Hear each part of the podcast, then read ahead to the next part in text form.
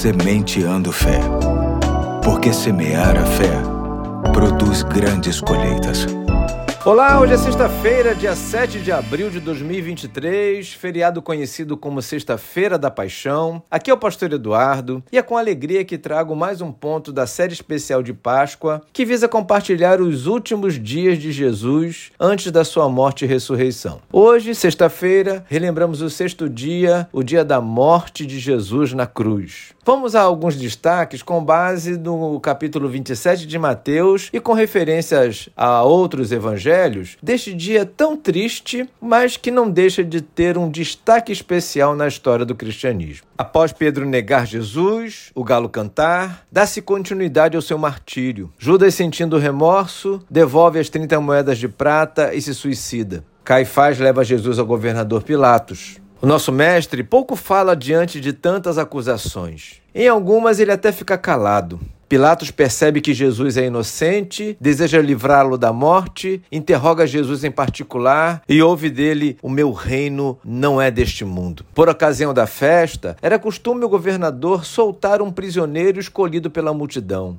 Pilatos apresenta Barrabás e Jesus, e o povo grita pedindo para soltar Barrabás e crucificar Jesus. Havia pressa para matá-lo porque às 18 horas de sexta-feira começava o sábado, dia da Páscoa. Jesus é flagelado com açoites, sarcasticamente é coroado com uma coroa de espinhos, carrega a sua cruz e então é crucificado às nove horas da manhã. Guarde isso. Entre a prisão e a crucificação se passaram seis horas. Na cruz, ele profere sete palavras que marcam este momento até hoje: Pai, perdoa-lhes, porque não sabem o que fazem. Conforme lemos em Lucas 23, 34. Já era quase meio-dia e houve trevas em toda a terra até as 15 horas, pois o sol havia se escurecido. Jesus morre pelos nossos pecados. Em Mateus 27, 51, lemos: E eis que o véu do santuário se rasgou em dois, de alto a baixo, a terra tremeu